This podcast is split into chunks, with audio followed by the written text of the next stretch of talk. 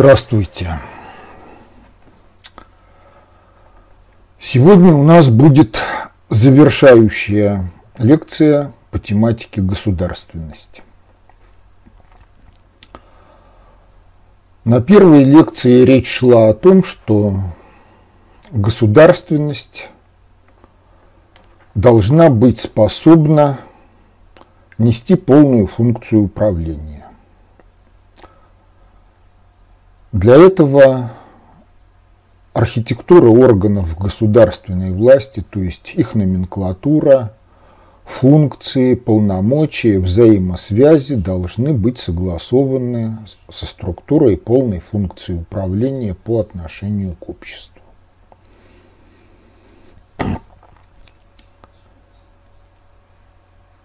Если государственность не способна нести полную функцию управления, то суверенитет может быть только декларативным, поскольку не обеспеченность разных этапов полной функции управления профессиональной деятельностью гарантирует то, что в эти этапы полной функции управления кто-то будет вторгаться в своих интересах и в той или иной мере суверенитет будет утрачен. Поэтому построение структуры органов государственной власти в соответствии с полной функцией управления – это всегда актуальная задача. И поддержание такого соответствия – это тоже необходимая вещь. Дальше возникает вопрос о суверенитете в его полноте, потому что государственная власть может нести полную функцию управления, но если она будет корпоративной элитарной, то общество станет жертвой той корпорации, которая несет полную функцию управления. Так, как это произошло в Египте, когда тамошняя жреческая власть скурвилась, стала знахарской – и фактически организовала сначала в Египте систему тотального рабовладения, а потом стала осуществлять экспансию этой системы на сопредельные регионы, устремившись к глобальной безраздельной власти над человечеством от имени Бога. Поэтому суверенитет в его полноте – это суверенитет общества, которое для того, чтобы нести суверенитет, должно нести определенную культуру. Нести, совершенствовать ее, и знания, необходимые для осуществления полной функции управления в отношении общества, должны быть общедоступны.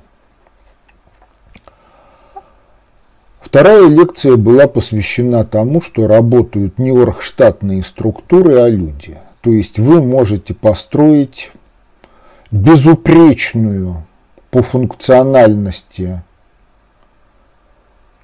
государственность, но если люди не понимают назначения тех или иных элементов этой государственности, не понимают их функций, не знают, как ими пользоваться, то эта структура не будет работать. Такое произошло в Советском Союзе, потому что государственное устройство, предписываемое Конституцией 1936 года, было гораздо совершеннее и демократичнее, чем э, все любые государственные устройства, которые знала история со времен после краха Древнего Египта, вернее, после не краха, а ликвидации Древнего Египта в процессе осуществления библейского проекта порабощения человечества. И вот то обстоятельство, что работают люди, а не оргштатные структуры, привело нас к вопросу о том, что такое мафия – Я говорил о том, что есть принципы определенные взаимодействия людей друг с другом. Эти принципы неустранимы, потому что они свойственны всем более-менее психически здоровым людям. У людей у всех есть какие-то интересы, Если есть некоторое множество людей, то в этом множестве людей может возникнуть подмножество, чьи интересы идентичны, либо взаимно дополняют друг друга. Имея общность или взаимодополняющие интересы, люди начинают взаимодействовать друг с другом в целях осуществления этих интересов. При этом функциональные обязанности, ответственность, полномочия в такого рода системах взаимодействия обычно устанавливаются неформальным порядком, распределение и перераспределение обязанностей и полномочий носит динамический характер и обусловлено как обстоятельствами, с которыми сталкивается такая система взаимодействия людей, так и составом, персональным составом участников этой системы. Понимаете, поскольку это свойственно людям, это естественно для них, ну, люди не обращают на принципы взаимодействия такого рода никакого внимания до тех пор, пока деятельность такого рода систем, в которые они не входят, не начинает их затрагивать. Если такого рода взаимодополняющие интересы и общие интересы не наносят прямого или опосредованного ущерба окружающим, они воспринимаются как естественные, и деятельность по их реализации тоже не вызывает никаких возражений, потому что она считается естественной. И такого рода системы ну, существуют и существуют, они не получают никаких названий. Но если деятельность такого рода систем затрагивает других людей, наносит тот или иной ущерб обществу, носит криминальный в юридическом смысле характер, потому что криминальный в юридическом смысле это не всегда криминальный по отношению к, обществу. В частности, русская поговорка «Богу не грешен, царю не виновен», она как раз о том, что естественные Богом данные законы – это одно, а юриспруденция, порожденная обществом, – это другое. И в тех случаях, когда юриспруденция действует против промысла, то работает принцип «Богу не грешен, царю не виновен». Но тем не менее, поскольку юридическая система в обществах развита и она работает, то есть и криминальная с точки зрения юриспруденции деятельность. И вот когда такого рода интересы носят антисоциальный или криминальный характер, то, безусловно, появляются словесные характеристики такого рода деятельности и объединения людей – которые занимаются этой деятельностью. Ну, в русском языке это шайка, банда, из итальянского языка пришло слово мафия. И хотя вот принципы, на которых строится неформальное взаимодействие людей, они единые для криминальной и некриминальной деятельности – тем не менее, некоторое количество слушателей возмутилось по поводу того, что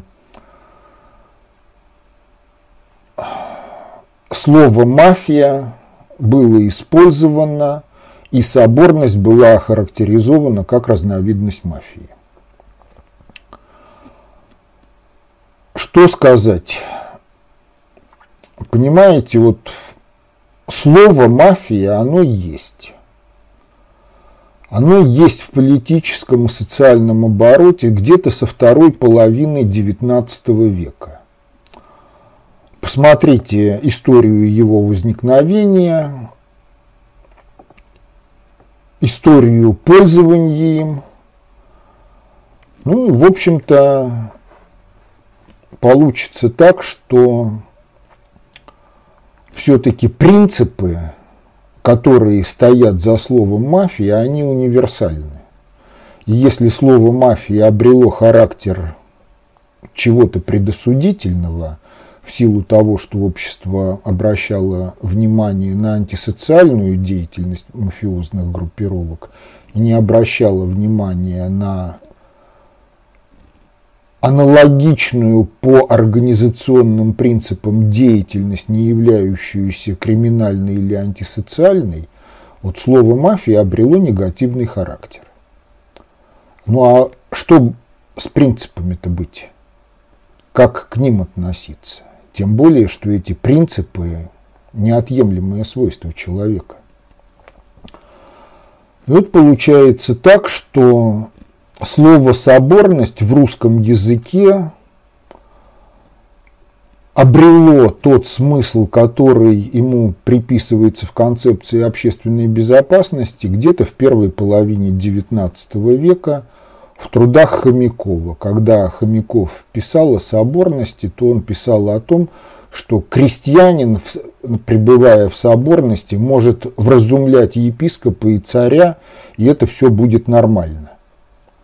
Но, понимаете, по отношению к сословно-кастовой иерархии того времени, соборность это ненормально. Потому что соборность не предполагает наличие сословно-кастовой иерархии, а предполагает то же самое динамическое перераспределение полномочий и обязанностей, и вследствие этого динамического перераспределения полномочий и обязанностей могут возникать ситуации, в которых крестьянин обязан вразумлять главу государства, а глава государства обязан смиренно выслушать это вразумление и принять его к дальнейшему руководству действиями с благодарностью этому крестьянину и Богу.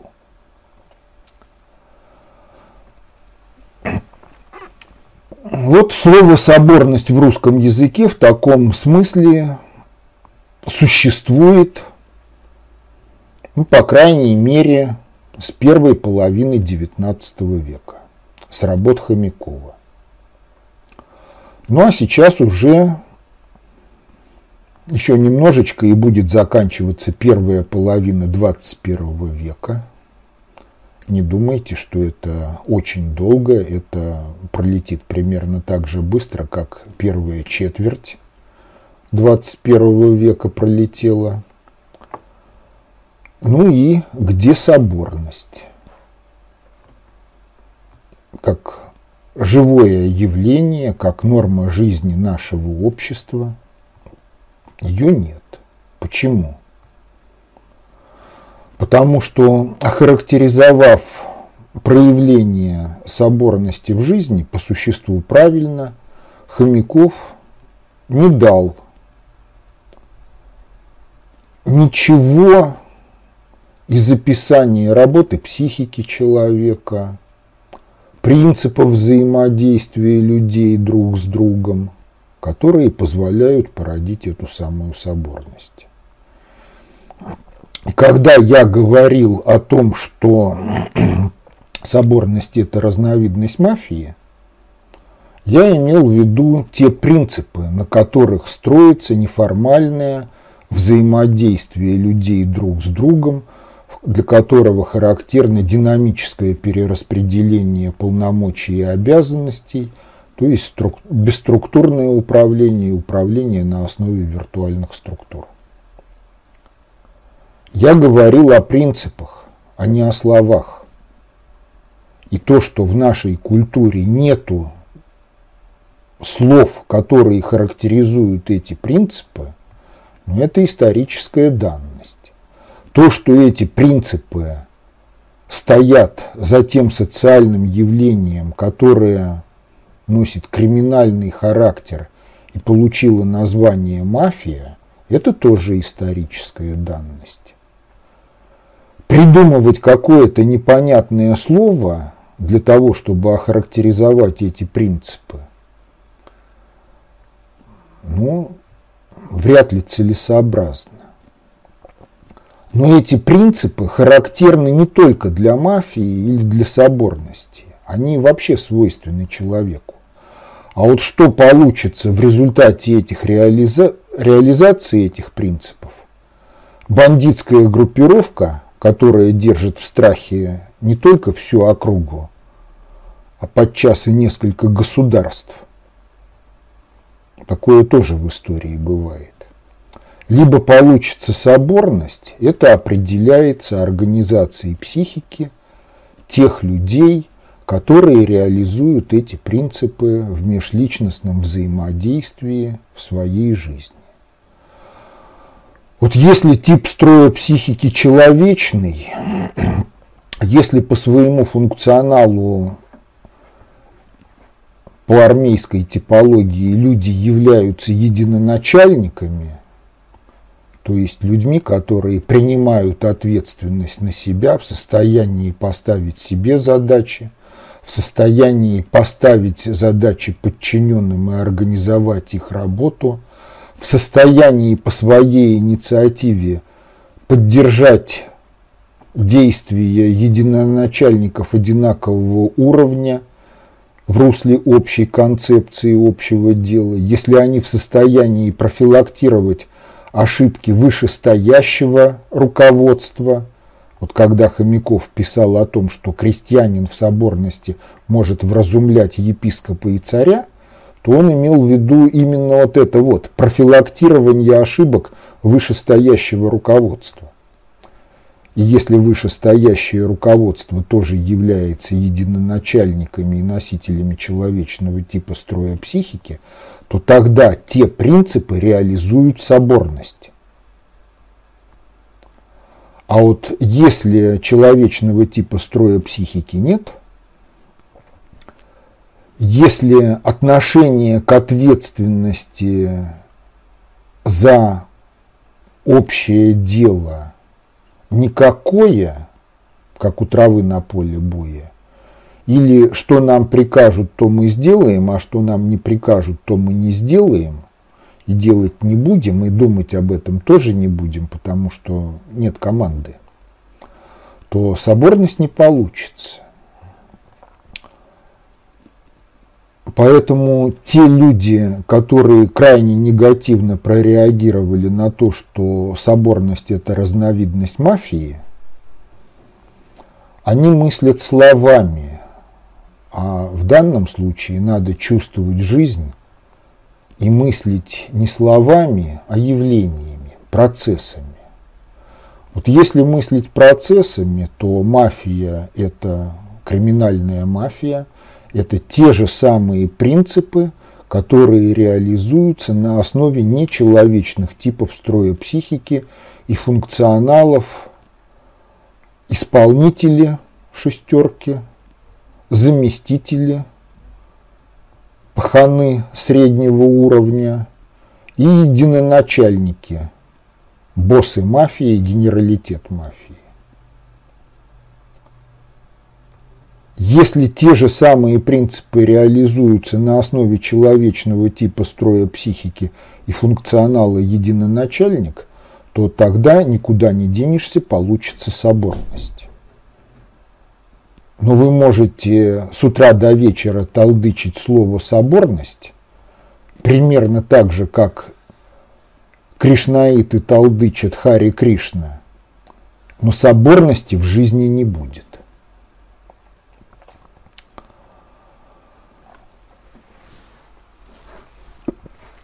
Дальше речь шла в третьей лекции о юридической системе общества – о том, что она реализует структурный способ управления и в перспективе при правильном развитии общества уголовный кодекс уйдет в историческое прошлое, ну а юридическая система ну, сольется практически полностью со системой стандартизации и сертификации продукции, которые обеспечивают жизнь цивилизации на основе техносферы и профессиональной специализации и объединений труда в обществе.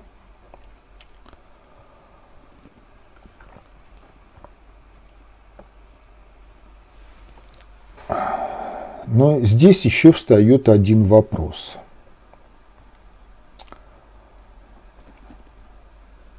Понимаете, вот в древности возникла поговорка «из грязи в князи». Она подразумевала то обстоятельство, что навыки, характерные для исполнения княжеских обязанностей, то есть организации мирной жизни общества, организации военной деятельности, в ту эпоху они усваивались по принципу от отца к сыну. И если человек родился в семье крестьянина или ремесленника, то в подавляющем большинстве случаев он не мог выработать знания и навыки, необходимые для осуществления княжеских функций. Поэтому поговорка «из грязи в князи» она была оправдана и многое определяла в жизни общества именно потому, что всякая деятельность, она требует определенных знаний, трансформируемых в навыки практической деятельности.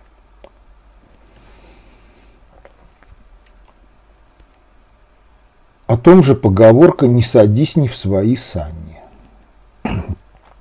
Хотя она, в общем-то, носит уже более потребительский характер, но, тем не менее, все-таки сани – это тоже метафора, которая обозначает в том числе и место в социальной организации и связанные с этим местом функции. То есть терминологического аппарата науки еще не было, а метафорические указания на очень важные социальные закономерности в культуре уже были в форме поговорок, в ряде случаев сказок, былинных сюжетов. Но если говорить о той эпохе, то знания хотя были и необходимы, но, в общем-то, примитивный уровень развития техносферы в сопоставлении с нашими временами, он позволял транслировать от поколения к поколению такие навыки и знания, в общем-то, без того, что в наше время можно назвать научно-методологическим обеспечением государственного управления.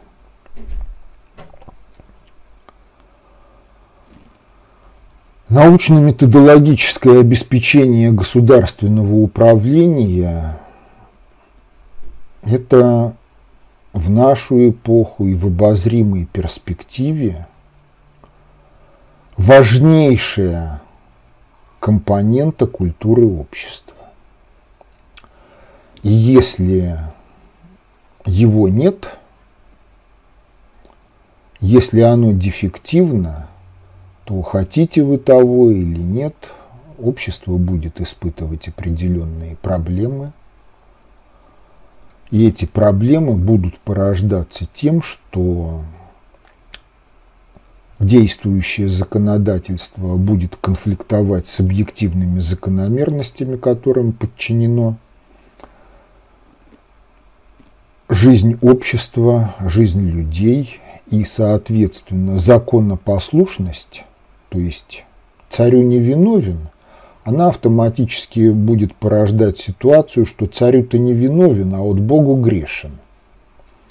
Потому что жизнь человеческого общества, она все-таки должна протекать в русле действий объективных закономерностей таким образом, чтобы они поддерживали устойчивость общества, поддерживали его развитие, и чтобы все было хорошо, как в определенном смысле, так и в смысле сопутствующих эффектов, которые сопровождают всякую деятельность, и эти сопутствующие эффекты не должны обесценивать результаты этой деятельности и снижать его качество. То есть добавка от сопутствующих эффектов должна улучшать заранее запланированный результат. И вот если говорить о научно-методологическом обеспечении государственного управления, то барышни, которых сняли с гимнастического бревна и посадили в Думу, певцы, прочие спортсмены, юристы, оказавшиеся в Думе в органах государственной власти, они в большинстве своем не понимают слов научно-методологическое обеспечение государственного управления, необходимости разработки адекватного научно-методологического обеспечения государственного управления – и необходимости допуска в органы государственной власти только тех людей, которые несут в своей психике адекватные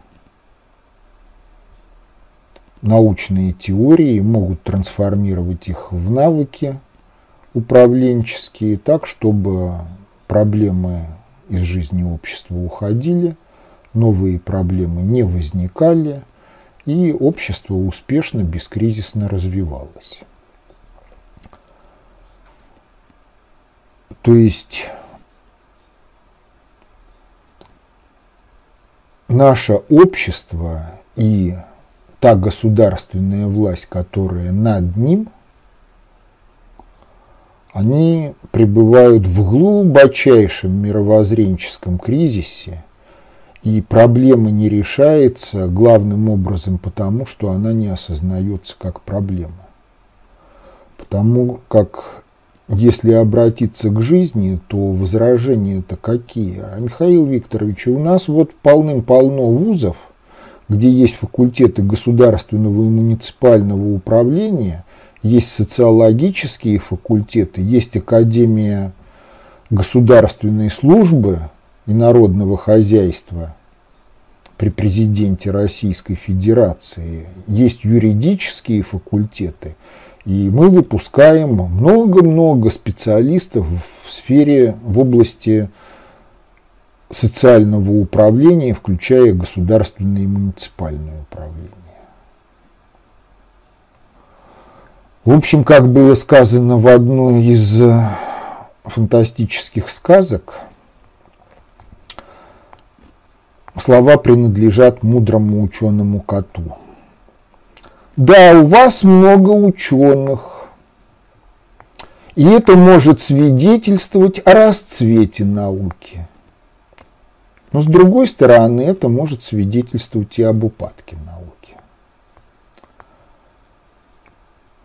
Поэтому не надо обольщаться в отношении того, что у нас чуть ли не в каждом вузе есть факультеты государственного и муниципального управления, готовится ежегодно выпускается уйма юристов, экономистов, специалистов по ГМУ, государственному и муниципальному управлению, есть один простой критерий. Вот я сейчас сижу в комнате, и у меня нет никаких опасений на тему о том, что перекрытия рухнут, сложатся стены, по той простой причине, что сопромат – это наука. И здание, в котором разработчик его конструкции более-менее правильно применял закон Гука и прочую теорию из сопромата – оно гарантированно будет стоять до исчерпания своего ресурса морального или физического, или разрушения по другим причинам. Если что-то где-то сломалось, то виноват не закон Гука. Виноват какой-то олух, который не сумел правильно воспользоваться законом Гука при расчетах, либо другой олух, который нарушил технологию при производстве конструкции, либо еще один олух, который смог вогнать технику в нерасчетный режим, в котором она гарантированно ломается. То есть сопромат отвечает принципу практика критерии истины. И, соответственно, если все наше образование в области социологии, политологии, государственного и муниципального управления, экономики и юриспруденции научно состоятельно, то кризиса, в котором пребывает Россия на протяжении последних 25 лет, а фактически и больше, просто в те времена кризис был в Советском Союзе, а не в России, как юридически суверенном государстве. Это показатель того, что Прежде всего, научно-методологическое обеспечение государственного управления неадекватно. Потому что если обращаться вот к той картинке, которую я часто показываю, сегодня я ее показывать не буду, вы сами вспоминайте. Наука, система образования, менталитет чиновников – Далее практическая деятельность, поток входной информации соотносится с тем, чему учили в школе и вузах, спектр управленческих решений, то если на входе в этот процесс стоит дефективная наука, то качество жизни будет никаким. Но наука, как элемент культуры, она не может быть абсолютно вздорный и дефективный. Наука всегда носит прикладной характер, включая даже фундаментальную науку, которая непосредственно, ну не всегда носит прикладной характер, но опосредованно она тоже носит прикладной характер. И американский экономист Гелбрейт – это помощник Рузвельта в годы Второй мировой войны, помощник Кеннеди по вопросам экономики, в общем, человек, отторгнутый политической культурой Америки. Он прямо писал о том, что все экономические теории носят институциональный характер в том смысле, что они формируют стандарты реакции на ситуации множество клерков, которые работают в сфере экономики. Но тоже касается всех теорий, которые объясняют жизнь общества. И даже если в теориях присутствует какой-либо вздор, то этот вздор тоже носит институциональный характер, потому что люди, порабощенные этим вздором, обречены принимать те управленческие решения, которые необходимы владельцам этой системы научно-методологического обеспечения государственного управления и управления в бизнесе. Вот если обращаться к истории России, то со времен Петра у нас наука западная мы восприняли с Запада в готовом к употреблению виде уйму научных теорий, восприняли организационную структуру науки как систему академии наук, университетов, научно-исследовательских институтов, подчиненных изначально Академии наук, а потом и ведомственных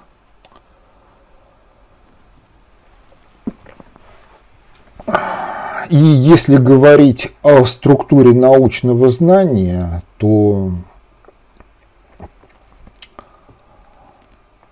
в общем-то, с естествознанием особых проблем нет.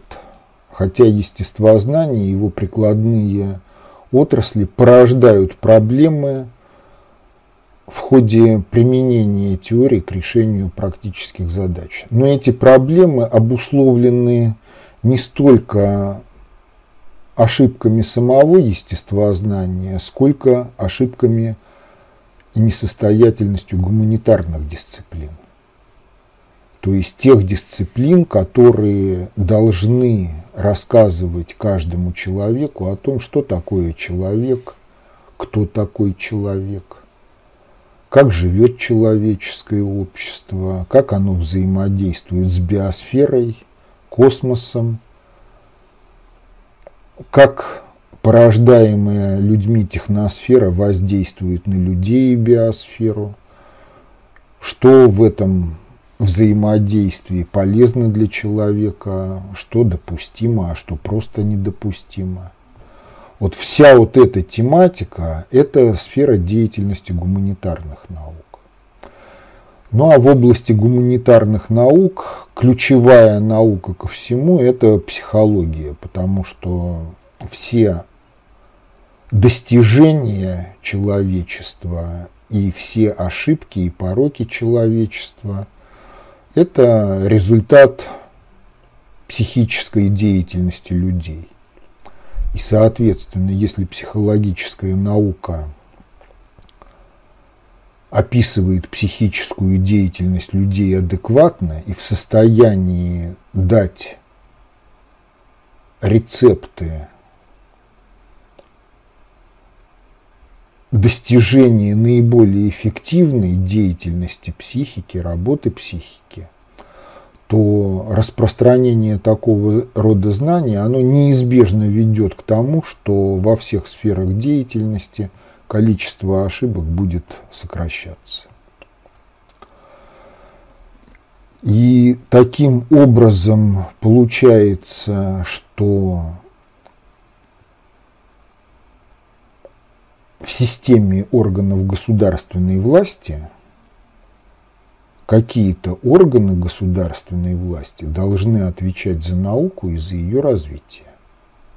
Должны отвечать за фильтрацию общенаучного графоманства, которое, к сожалению, присутствует и не просто присутствует и является основной массой публикаций,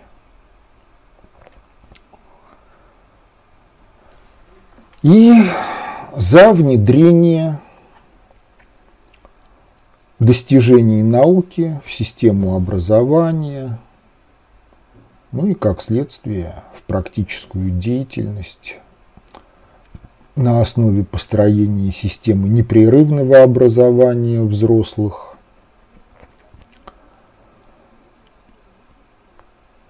И формирование менталитета и профессиональной состоятельности новых поколений. Причем, понимаете, если говорить вот об этой стороне дела, то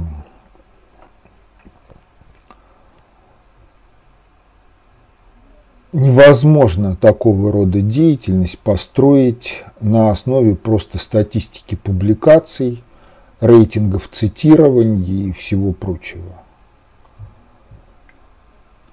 такого рода систему можно строить только на основе выявления проблем и соотнесения с реальными проблемами тех научных теорий, которые предлагает наука.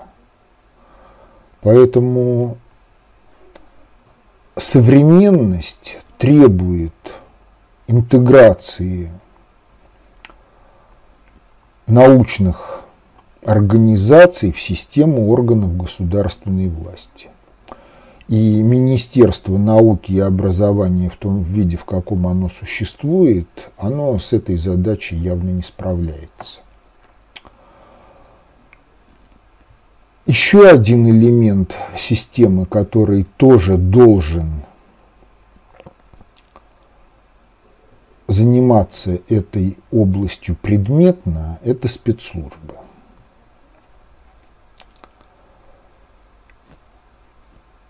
В общем-то, все, что касается работы спецслужб, В России это сложилось во времена 20-30-х годов, 40-х годов, и нравится это кому-то или нет, но Лаврентий Павлович Берия внес большой вклад в то, чтобы эта система была достаточно эффективна для своей эпохи.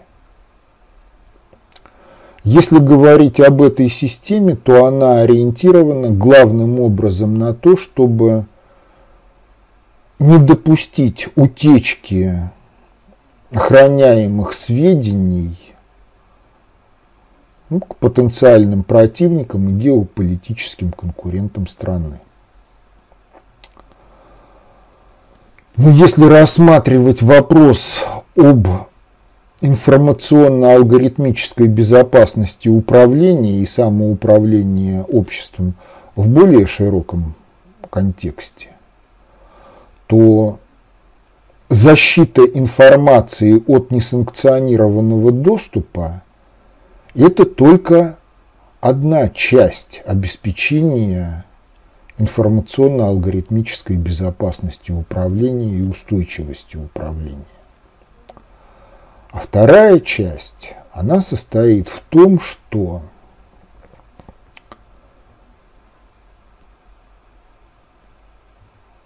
система должна некоторым образом защищать свое управление от внедрения в него информации и алгоритмики, порожденной геополитическими конкурентами и потенциальными и реальными врагами, а поскольку глобализация это все-таки гибридная война, то враги они не потенциальные в большинстве своем, а реальные, хотя горячей войны нету. Вот они в условиях гибридной войны могут внедрять информацию и алгоритмику, которая будет искажать характер государственного управления, характер управления в бизнесе под решение тех задач, которые ставят в отношении нас те, кто внедряют такого рода информацию и алгоритмику в нашу культуру. И вот если соотноситься с таким пониманием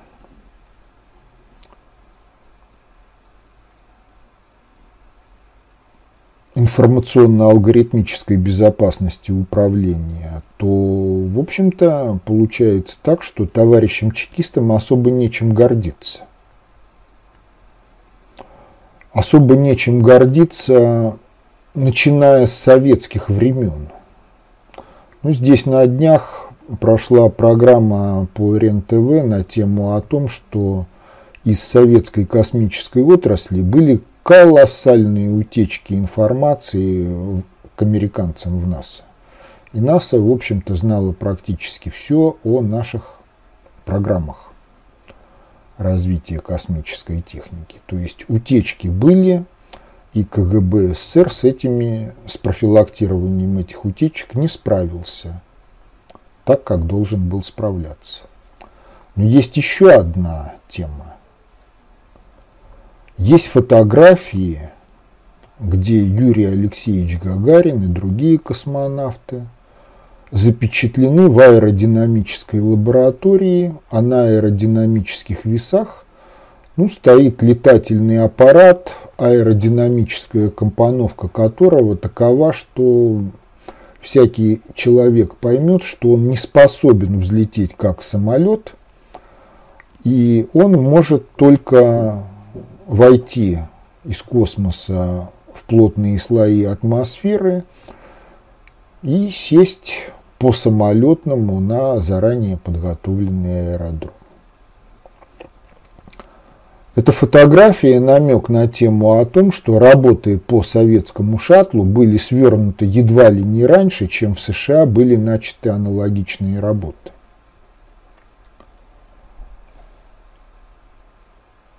Понимаете, можно, конечно, много говорить о том, что килограмм доставки, стоимость доставки килограмма груза на орбиту на Союзе меньше, чем на шаттле. Но, тем не менее, шаттл – это новый уровень развития космической техники. Иные возможности действий в ближнем космосе. И вопрос о том, целесообразно было развивать эту программу или ее целесообразно свернуть, он не сводится к коммерческой эффективности. Вообще сводить все к коммерческой эффективности того или иного проекта – это идиотизм по двум причинам. Первое – Прескурант – это вектор ошибки управления. Соответственно, любая цена – это прежде всего мера дефицита некой продукции или блага по отношению к запросам общества. Второе. Научно-технический прогресс требует инвестиций, расходов, целенаправленно вкладываемых во что-либо. И Соответственно, вопрос о целесообразности тех или иных программ научных исследований, опытно-конструкторских разработок, он должен сводиться к тому, что могут дать эти разработки, а не к тому, сколько это будет стоить. Потому что то, что по стоимости, по себестоимости недостижимо сейчас, в силу того же самого научно-технического прогресса, оно будет вполне реально достижимо спустя какое-то время. И ориентироваться на сегодняшние возможности, говоря о будущем, это бестолковое занятие. Поэтому товарищам-чекистам тоже не вредно бы подумать о научно-методологическом обеспечении государственного управления и управления в экономике как о факторе обеспечения безопасности общества и государства. И опять получается, что придется учиться и придется самим некоторым образом участвовать в научных исследованиях, курировать их, вникать в них. Потому что если этим предметно не заниматься, то этим будут предметно заниматься в отношении нас геополитические противники и конкуренты. И они будут заниматься этим делом в ущерб нам достаточно эффективно, как показал опыт после принятие в Соединенных Штатах директивы Совета национальной безопасности 20-1 от 18 августа 1948 года. Наши цели в отношении России, согласно которой Советский Союз был демонтирован на уйму юридически суверенных государств, советская власть была ликвидирована – военная и экономическая мощь, в общем-то, вопрос дискуссионный. Состояние науки, да, есть отдельные достижения, но в целом деградация. Состояние системы образования, в целом деградация в сопоставлении с тем, что было в Советском Союзе, если говорить о том, что знают выпускники школ – и какие задачки в области физики, математики, химии они могут решать. Поэтому вопрос о научно-методологическом обеспечении государственного управления – это очень-очень важный вопрос, значимость которого не осознают ни Дума, ни правительство, ни администрация президента, ни Академия наук. потому что Академия наук вот, в области всех социологических дисциплин с времен ну неведомо каких,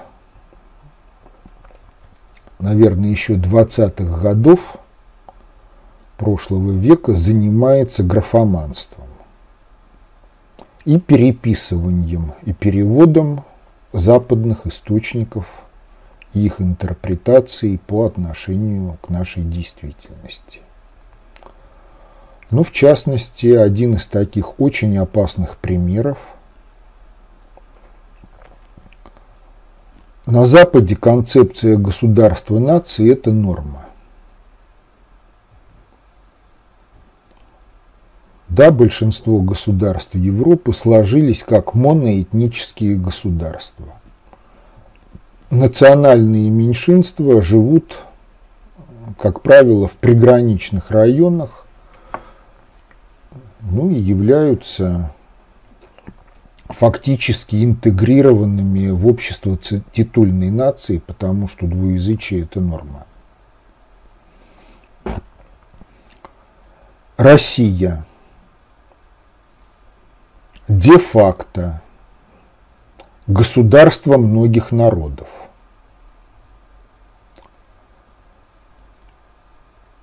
Все народы, которые живут в России – так или иначе вносят свой вклад в развитие общего всем государства, общей всем культуры.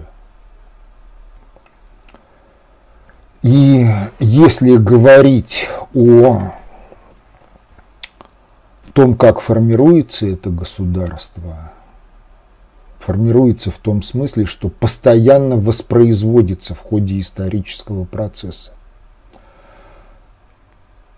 что происходит в его экономике и науке, то да, действительно, русский язык – это объединяющий все народы фактор культуры. Но если говорить о нашей культуре с позицией великорусского национализма, то результаты будут, в общем-то, обескураживающими, потому что ну, можно провести такую игру называем деятеля науки, техники, культуры, а потом смотрим, что пропадет в нашей культуре, если его убрать. Из истории. Циолковский Константин Эдуардович. Предки поляки, не русский. Убираем – вся теоретическая космонавтика исчезли. Вацлав Иванович Лопушинский, поляк, инженер-железнодорожник, выдающийся для своей эпохи конструктор паровозов. Для нас это два эпохальных паровоза. Паровозы типа О и паровозы типа Э. Э-паровоз, самый массовый в истории железнодорожного дела, выпускался на протяжении 40 с лишним лет. Паровозы типа ОВ таскали бронепоезда в гражданскую Великую Отечественную войну. На паровозах типа Э мы выехали из послевоенной разрухи после гражданской войны проездили первую, пяти, первые пятилетки, создали индустриальную базу, позволившую победить в ходе Великой Отечественной войны, проехали на них всю Великую Отечественную войну и восстановление народного хозяйства после войны.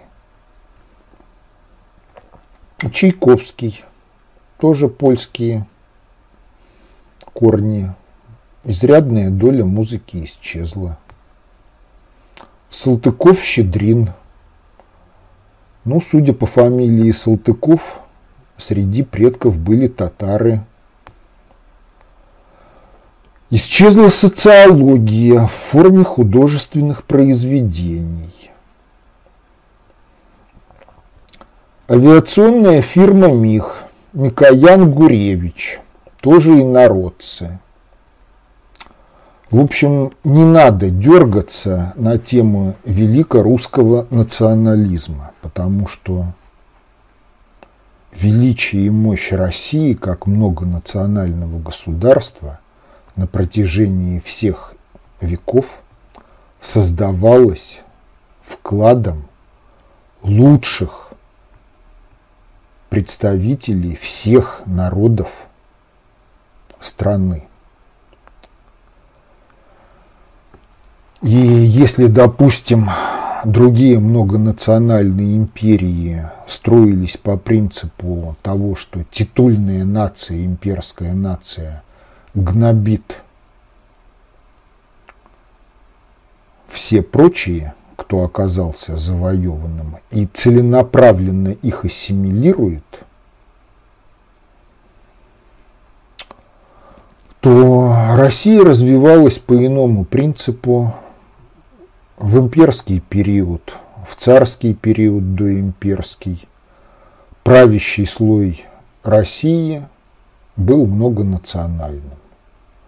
Если какие-то народы, оказавшиеся в составе российского государства, не были представлены в этом правящем слое, то просто не хватило времени для того, чтобы их представители там оказались. И все они считали себя русскими. Был такой адмирал Крабе. Адмирал Крабе, ну, незаслуженно забытый, деятель военно-морского флота, который внес большой вклад в восстановление военно-морской мощи России после разгрома в Крымской войне и перехода от деревянных судов с гладкоствольной артиллерией к броненосным кораблям с нарезной артиллерией. По невежеству его обвиняли в том, что он немец, а не русский. Крабов возражал, какой же я немец? У меня отец фин, мать молдаванка. Я родился в армянском квартале Тбилиси, крещен в православие. Я истинно русский человек. И то, что он истинно русский человек, он доказал своим вкладом в развитие страны, ее военной мощи. Сейчас мы живем, когда де юре все равны перед законом, вне зависимости от своего национального происхождения – якобы всем открыта возможность для вхождения в органы государственной власти, в науку, во все сферы деятельности, но фактически это не так, потому что кадровая политика в постсоветской России, она осуществляется на основе принципов родоплеменного строя. То есть, если вы принадлежите к определенному клану по факту родства, вступления в брак или по факту усыновления, то вы вправе занимать определенные государственные должности, крышевать бизнес или быть владельцем бизнеса определенного. Если вы не принадлежите этим кланам, не усов... вас они не усыновили хотя бы, то вы должны жить в режиме терпилы. То, что они сделают, это надо принимать как должное, безропотно. И если вы с этим делом не согласны, то юридическая система вам это дело убедительно объяснит. Хотя состав преступления будет не соответствовать тому, почему вас привлекли к ответственности.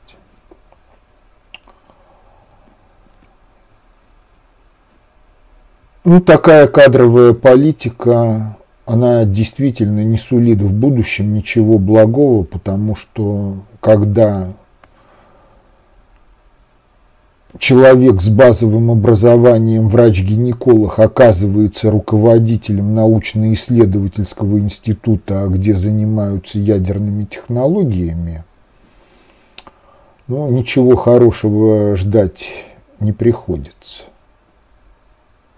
И это не единственный случай, но это норма вещей для кадровой политики рода племенного строя, согласно которой бары должны получать большие зарплаты, иметь большие доходы от бизнеса, а холопы должны ишачить и быть благодарны за то, что им позволяют ишачить. Но вот последние сведения на днях опубликованные. 3% населения страны принадлежит порядка 90% всех денежных сумм на личности и на вкладах. Ну а остальным 97% что принадлежит и какие у них перспективы? При условии, что экономика работает не на удовлетворение потребностей общества, не на, удовлет... не на обеспечение развития общества, а на коммерческую эффективность владельцев тех или иных предприятий. В общем, ничего хорошего не ждет, и пока такое положение дел и кадровая политика в русле рода племенного строя будет сохраняться, кризис России будет усугубляться. Чудес на свете не бывает, объективные закономерности, которым правящая элита не желает следовать и строить на их основе политику, они работают автоматически, независимо от их желания и их воли, поэтому неприятности будут. Для того, чтобы неприятности избежать, требуется иное научно-методологическое обеспечение государственного управления и управления в экономике – требуется иная кадровая политика, в которой главное – это нравственно-этические качества людей при условии, что они обладают необходимым профессионализмом, знаниями и творческим потенциалом для того, чтобы занимать определенные должности.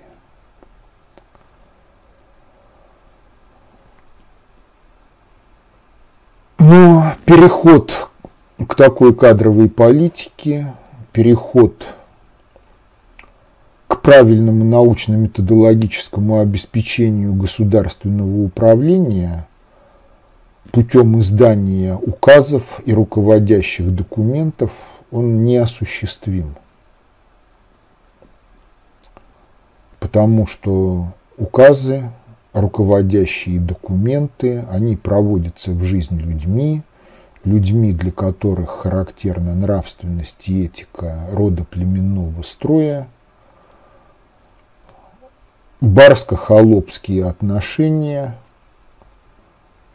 И, соответственно, мафии, которые формируются на основе стадно-стайных инстинктов – при нечеловечных типах строя психики они контролируют государственный аппарат полностью, бизнес полностью, спецслужбы полностью.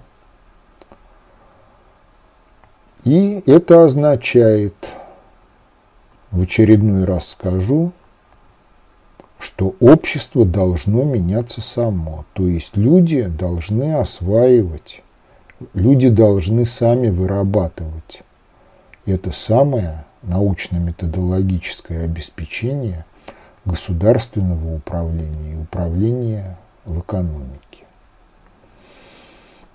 В прошлый раз, когда я отвечал на вопросы, я на что-то отвлекся и не ответил на вопрос о царской информации.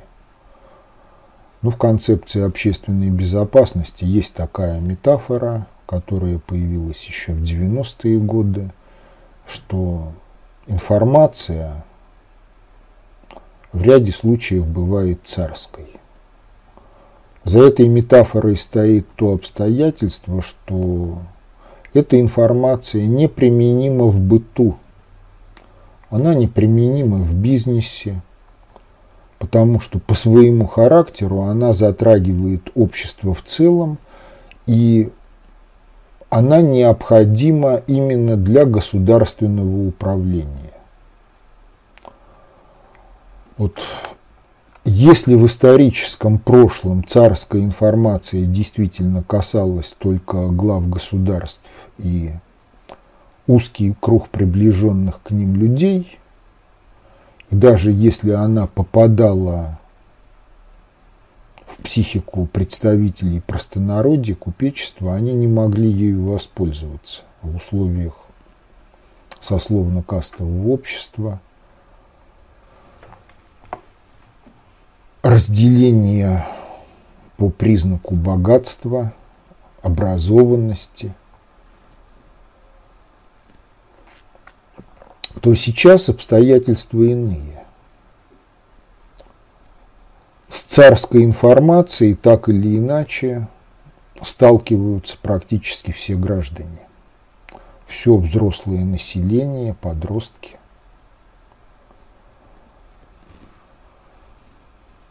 И, в общем-то, получается так, что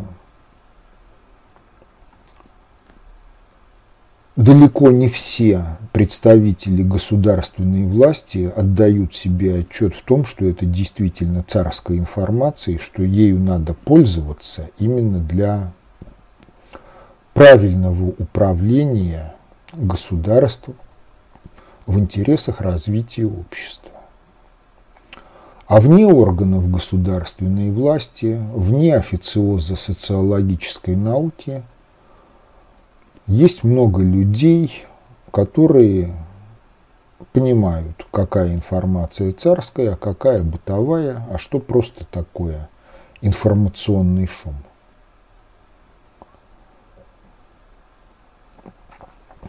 который надо просто игнорировать и не обращать на него внимания. Но дальше возникает вопрос, а как действовать, если вы понимаете, что эта информация царская, и вы не в органах государственной власти. И вот ответ здесь как раз такой, что надо строить соборность. Да, соборность строится самими людьми, вне зависимости от так называемого социального статуса – и строится она не за счет успехов в карьерных разработках, интриг, продвижении по служебной лестнице на более высокие посты. Она строится путем личностного развития каждого, кто это понимает, выхода его на тот уровень, когда он в состоянии оказывать воздействие на психодинамику общества на психодинамику социальных групп. И вот только таким путем соборность постепенно может проникать в сферы государственного управления, в управление научно-исследовательскими разработками, в экономику, в школу. И в общем-то, действительно, никто не даст нам ни избавления, ни Бог, ни царь, ни герой. Добьемся мы освобождения своей собственной рукой. Вот эта вот тема из былого государственного гимна СССР, а потом партийного гимна, которому не последовали коммунисты – Ну, в общем, это то, что все и каждый должны делать. Работая прежде всего над собой, потому что если люди остаются такими, какими они есть, в большинстве своем это зомби, запрограммированные культурой, временами впадающие в скотство. По функционалу исполнители, заместители, они единоначальники. Ну, психодинамика будет порождать то, что она и так порождает, и то, что не нравится подавляющему большинству людей. Ну и, соответственно, вот теме научно-методологического обеспечения государственного управления и управления в экономике, то первоочередная задача – это сделать общепонятной и общепризнанной мысль на том, что фактически все социологические теории, которые нам предлагает западная наука и отечественный официоз – это вздор, который не позволяет решать задачи. Вот если эта мысль в обществе распространяется, то следующий вопрос неизбежен. А что может быть альтернативой? Альтернатива есть, альтернатива выработана. Это концепция общественной безопасности. Да, кто-то может предъявлять претензии по содержанию, по форме изложения, по стилистике.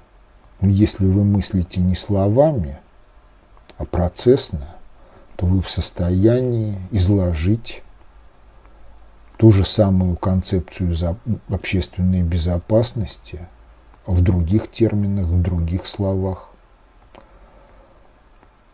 Если там чего-то не хватает, и вы это действительно понимаете, то если вы обладаете процессным мышлением, то вы сможете увидеть мультфильм, которого нету в концепции общественной безопасности в том виде, в каком она есть сейчас. И вы сможете описать этот мультфильм в лексике, при необходимости описать математическим языком – но никто не будет делать этого за вас. Вот история, она такова, что она привела нас всех к тому рубежу, когда каждый должен делать выбор своего будущего и определяться в том, кто он есть сам. Если кто-то не хочет этого делать, ну, Участь травы на поле боя временами счастлива, а временами не очень. Вот на этом сегодняшняя лекция завершена. Тематика государственности и государства освещена – если что-то непонятно, то еще раз прошу читать толстые книги. Основы социологии 6 томов, экономику инновационного развития, диалектика и атеизм две сути несовместны. Ну и усилиями юристов работа ВПСР от соборной, от корпоративности под покровом идей к соборности в богодержавии внесена в федеральный список экстремистских материалов. Поэтому читать ее нельзя, потому что соборность с точки зрения юристов либерального толка – это преступление. Вот. Но если следовать принципу Пусть рухнет мир, но свершится правосудие в юридическом смысле, то мир обязательно рухнет. потому что законы, написанные слабоумными, невежественными и не всегда порядочными людьми, им обрекают общество на самоликвидацию, биосферу на уничтожение этим обществом. Ну и если развивать науку и технику, то мир действительно может рухнуть. Так что следуйте принципу «Богу не грешен, царю не виновен». А для этого надо, в общем-то, праведно помнить, праведно чувствовать, праведно мыслить, праведно действовать и свершиться преображение всей Земли. Спасибо, до свидания. В следующих лекциях мы перейдем к вопросам экономики.